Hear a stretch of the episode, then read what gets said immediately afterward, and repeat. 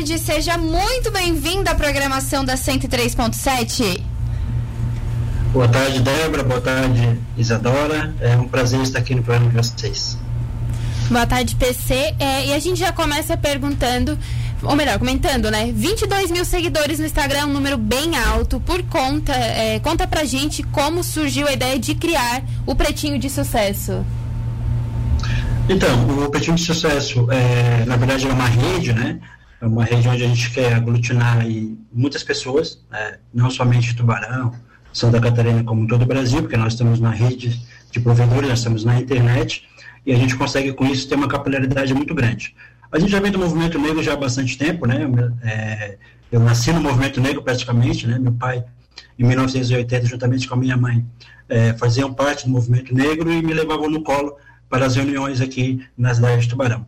Depois a gente foi adentrando ali, né, na década de 90, na parte cultural, também muito forte, né, com a disseminação ali é, do movimento hip hop. Depois a gente conseguiu também trabalhar com as questões do movimento do samba, é, onde, onde eu morava, né, é, na Toca, foi ali colocado um dos maiores movimentos da, do samba no estado de Santa Catarina, e nós somos também um desses responsáveis né, por esse movimento de popularização é, do samba na década de 90, como também é, fui professor de um instrumento muito popular no Brasil, que é o cavaquinho, né, tocado por Valdir Azevedo, ali, o brasileirinho, que a gente também disseminou aqui em toda a região como professor na rede pública é, e também na rede particular, como também na rede de cultura.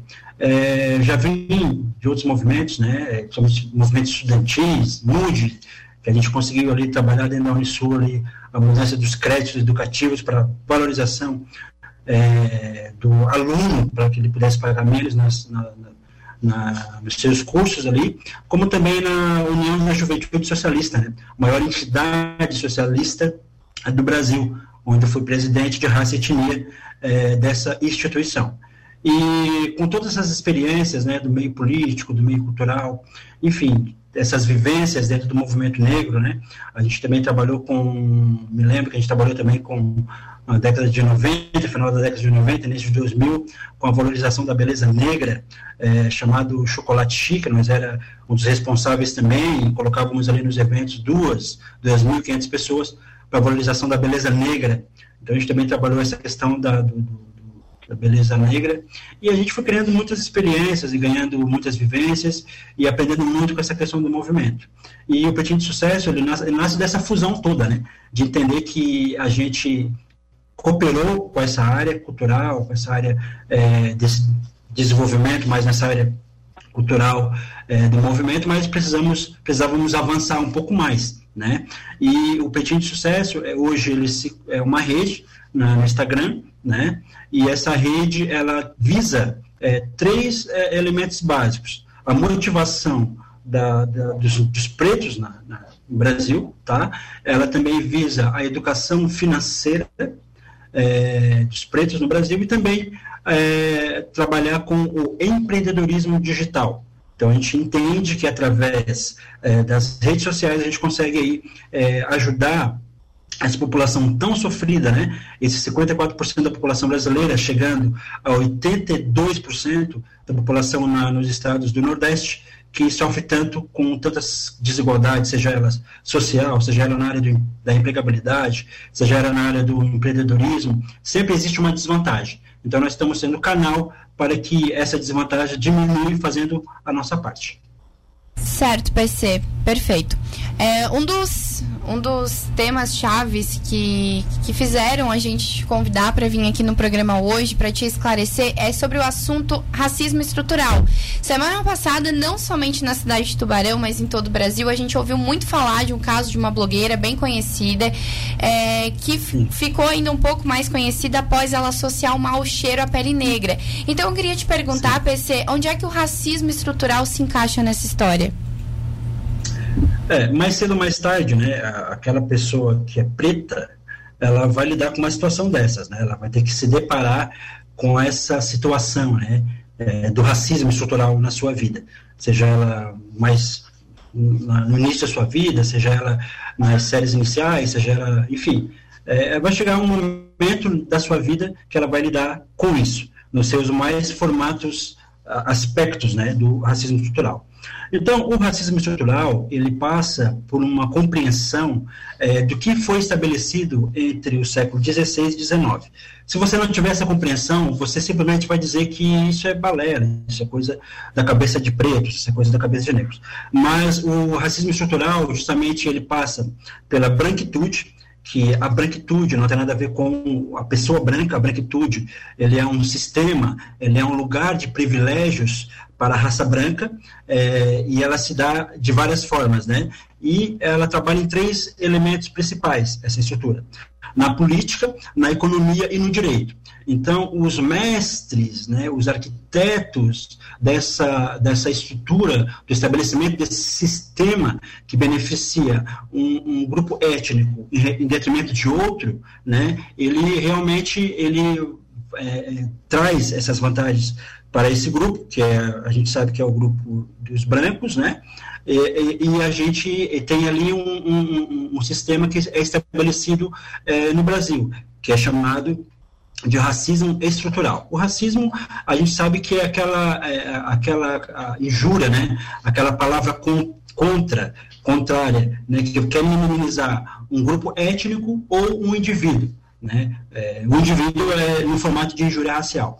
Então, é, estrutural por quê? Porque ele trabalha dentro desses três elementos, desse, desses três âmbitos, política, direito e economia. Então, esses três campos, eles operam para o domínio da branquitude, é esse lugar de privilégios que foi criado para o, o branco, e produzem vários tipos de, de, de racismo seja ele institucional. É, hoje nós temos 54% da população brasileira, como eu te falei aqui, chegando a 82% na região, é, na Bahia, por exemplo, e lá na Bahia, 82% de negros, quem é que governa o Estado? Quantos negros nós temos nas assembleias legislativas? Né? É, em todo o Brasil. Então, nós temos 54% de negros é, num contexto mais amplo, e 1% somente de liderança do homem negro e 6% de liderança da mulher negra. Então, isso é uma disparidade, né? Você não vê quem não quer, você não vê que existe um racismo é, que é beneficiado por ele, é, até mesmo sem saber que está sendo beneficiado por ele. Então, nós temos o, o racismo é, ambiental também, que é aquele, aquela, aquela, aquela, quando foi dada, né, pela princesa Isabel ali, não por vontade própria, mas por pressão do movimento negro da época, por pressão de é, é, é, jornalistas da época, por pressão da, da, própria política externa e econômica, para que ela pudesse é, dar a, a, a, carta de euforia para os negros. E ali o Brasil ainda sendo o último país nesse processo, né, porque outros países tinham é, tido dado a, a, abolição e o Brasil foi o, o, o finalmente ali, né?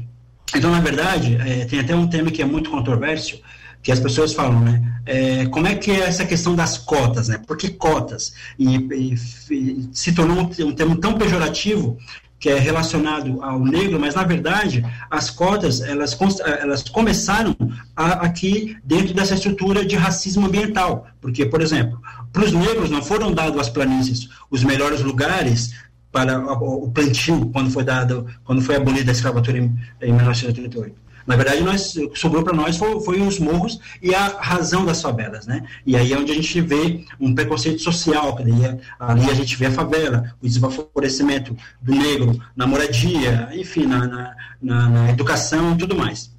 E nós temos aí outros também que são recreativo, linguístico, e que vai também produzir outros fenômenos que daí é onde a gente vai entrar no caso infeliz dessa moça, Isadora, que eu quero já de antemão aqui dizer que ela tem sim o direito a, a, a, a pedir perdão, tem sim o direito de é, se arrepender dos seus atos, mas infelizmente o, a, o seu ato, a sua fala, ela produz aquilo que mais cedo ou mais tarde qualquer negro, qualquer pessoa negra, se eu colocar mil negros para vocês entrevistar, todos eles vão falar, não, já recebi uma piadinha de alguém, seja no jogo de futebol, seja quando eu estou no supermercado, enfim, eu já recebi uma piadinha de alguém. Então, é onde esse fenômeno temos ali a ausência de representatividade, nós temos a solidão negra, nós temos, é, enfim, o desemprego, o genocídio, a necropolítica, a intolerância religiosa também entra nisso, nós temos a não a educação adequada, né? Porque uma vez que você pega uma, um recorte social onde o negro está, que são as, as populações menos favorecidas, ele está no ensino é, é, público e quando ele chega para ingressar na universidade, ele tem que se deparar com um grupo, com um grupo étnico que estudou a vida toda em escola particular, ele já tem uma série de desvantagens é, nisso aí também. Então, é bem complicado, bem complexo a vida do negro no Brasil. Né? É, a gente só não vê quem quer. E nesse caso, a Isadora, ela se encaixa ali nas piadas racistas. Então, isso, é, segundo a lei, é, é, dada como injúria racial. Né? Até teve, teve aquele aquela situação da, da Maju, quando ela saiu da linha do tempo veio para ser âncora do, do, Jornal Nacional, e muito, foi desferido ali muitas é, palavras de baixo calão, palavras ofensivas a uma negra que passou a ser âncora de um jornal de capilaridade de nível nacional então, é bem complexo, é bem complicado. É, existe até, é, muitas vezes, é, a, esse racismo, esse preconceito, ele se expressa até mesmo, muitas vezes, de forma velada, que o racismo velado é aquele, é aquele vento que toca na sua pele e você não vê, mas ele existe, né? E, mas também tem um racismo que a gente vê que eles não querem nem mais saber. Uhum. Essa, Ô, PC, um, desculpa. De uma situação de uma vereadora que é, foi também discriminada de forma racial. Certo. PC, desculpa te cortar, é que o nosso tempo está acabando e a gente ainda tem uma última pergunta para te fazer, é, que um ouvinte enviou pra gente. Depois eu digo quem é que está aqui te acompanhando, que a audiência está bem grande, hein, PC? Que legal, hein? Que legal. Precisamos é. discutir mais isso sobre isso. É. O Joelson da Silva, de, daqui de Tubarão, de, te mandou um abraço, disse que é um grande amigo. E o Xande da Toca ah, quer fazer, fazer uma pergunta. Ele pergunta quais são as atitudes que devem ser tomadas para a ascensão da raça negra é, na sociedade, como cidade, estado ou até no nível país. É, bem, eu acredito que é, a gente precisa avançar, né? A gente precisa avançar. Martin Luther King, em 64, quando lutou pelos direitos civis é, na América, ele falou que gostaria de ver, que o sonho dele era que brancos e negros andassem de mãos dadas pelo campo, pelos campos da Geórgia. E a Geórgia, é, esse ano, elegeu o seu primeiro senador negro, o estado mais é, racista dos Estados Unidos. Eu acredito que uma dessas atitudes, primeiramente, é o, a, a, população branca, que não entende o que é a branquitude, muitas vezes, que é beneficiada por ela, esse fenômeno que beneficia em seus mais variados aspectos da sociedade, colocando ela como uma raça que está sempre superior ao negro, que está sempre à frente do negro, uma raça de, dom, de dominância, e que também não deixa a sociedade brasileira mais feliz.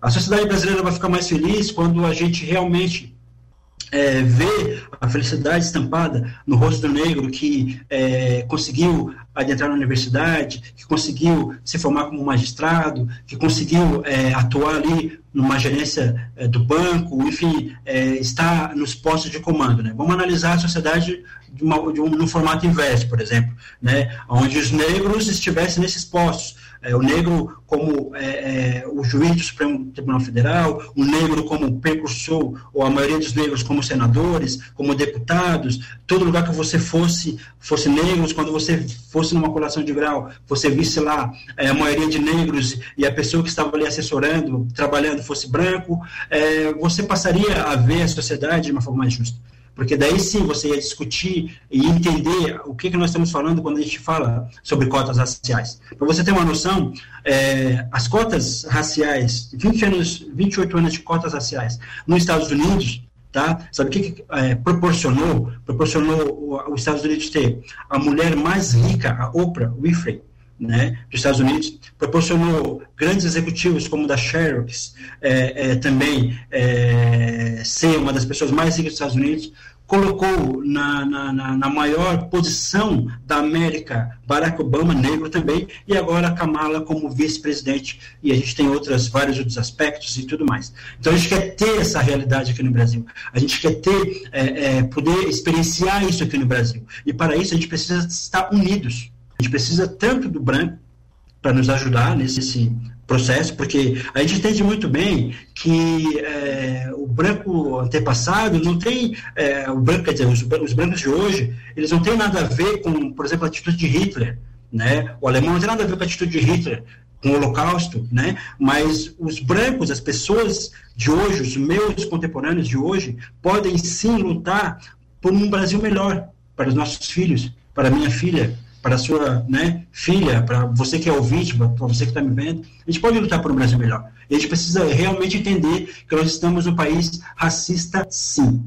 Não é possível que 54% da população brasileira nós tenhamos lá somente 1% de, de representatividade nas câmaras de vereadores. Uhum. Por isso que uma das ações desse nosso novo, é, dessa nossa, nossa visão, né, dessa rede que nós estamos montando, são muitos negros,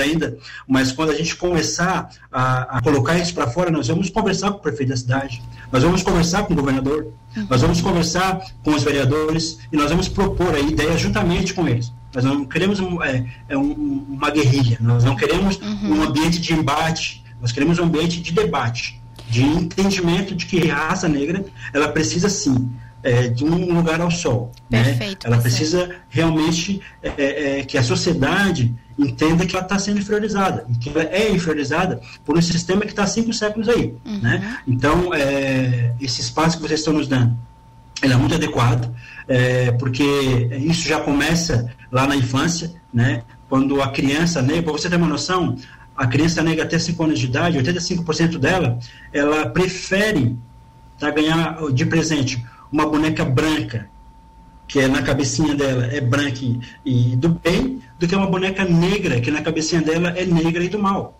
Isso não está certo. Uhum. Isso certo. não faz sentido nenhum. Então a gente precisa o quê? A gente precisa realmente melhorar a nossa produção audiovisual, ter mais espaço, melhorar nossos espaços nas políticas, seja na legislativa, de, nas esferas federais, na, enfim, no Supremo, e só podemos fazer isso. Uhum. É, é triste falar, é ruim falar, é, me dá até uma dor no coração falar isso, porque poderia ser diferente, tá? Uhum. É, mas a gente só pode fazer isso através de cotas, porque é, esse, esse tempo todo, se a gente não conseguiu, desde a promulgação da Lei Áurea até agora, se aceder na sociedade, é, de forma natural, a gente não conseguirá sem é, um grande esforço de toda a sociedade para que a gente possa realmente estabelecer uma felicidade no coração de todas as pessoas desse nosso Brasil. Certo. PC, infelizmente o nosso tempo é curto, uma pena, a gente ficaria horas falando a respeito, inclusive já extrapolou é. bastante o nosso tempo e você está recebendo mensagens lindas através do nosso YouTube. Eu gostaria de ter tempo de mencioná-la, é, de mencionar elas aqui, mas ao menos eu vou passar o nome das pessoas que estão nos acompanhando para você saber. Estão conosco a Débora, a Daniela Nandi, também tem a Tereza Cristina Mendonça Alves, tem também o Carlos Augusto Lopes, tem a Donda Fernandes, a Tatiana dos Santos Biguelini, o Monta Brasil, que também estavam lá no nosso WhatsApp.